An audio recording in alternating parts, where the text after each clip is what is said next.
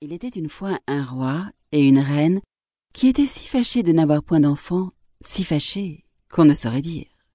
Ils allèrent à toutes les eaux du monde, vœux, pèlerinages, menus dévotions, tout fut mis en œuvre, et rien n'y faisait. Enfin pourtant la reine devint grosse et accoucha d'une fille. On fit un beau baptême.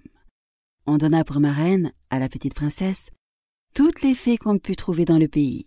Il s'en trouva sept afin que, chacune d'elles lui faisant un don, comme c'était la coutume des fées en ce temps-là, la princesse eut, par ce moyen, toutes les perfections imaginables.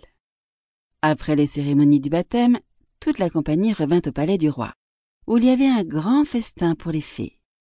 On mit devant chacune d'elles un couvert magnifique, avec un étui d'or massif, où il y avait une cuillère, une fourchette et un couteau de fin or, garni de diamants et de rubis.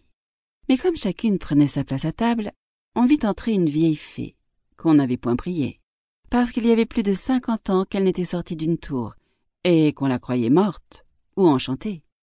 Le roi lui fit donner un couvert, mais il n'y eut pas moyen de lui donner un étui d'or, comme aux autres, parce que l'on n'en avait fait que sept, pour les sept fées.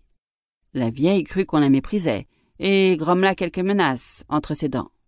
Une des jeunes fées, qui se trouva auprès d'elle, l'entendit et jugeant qu'elle pourrait donner quelque fâcheux don à la petite princesse, alla, dès qu'on fut sorti de table, se cacher derrière la tapisserie afin de parler la dernière, et de pouvoir réparer, autant qu'il lui serait possible, le mal que la vieille aurait fait.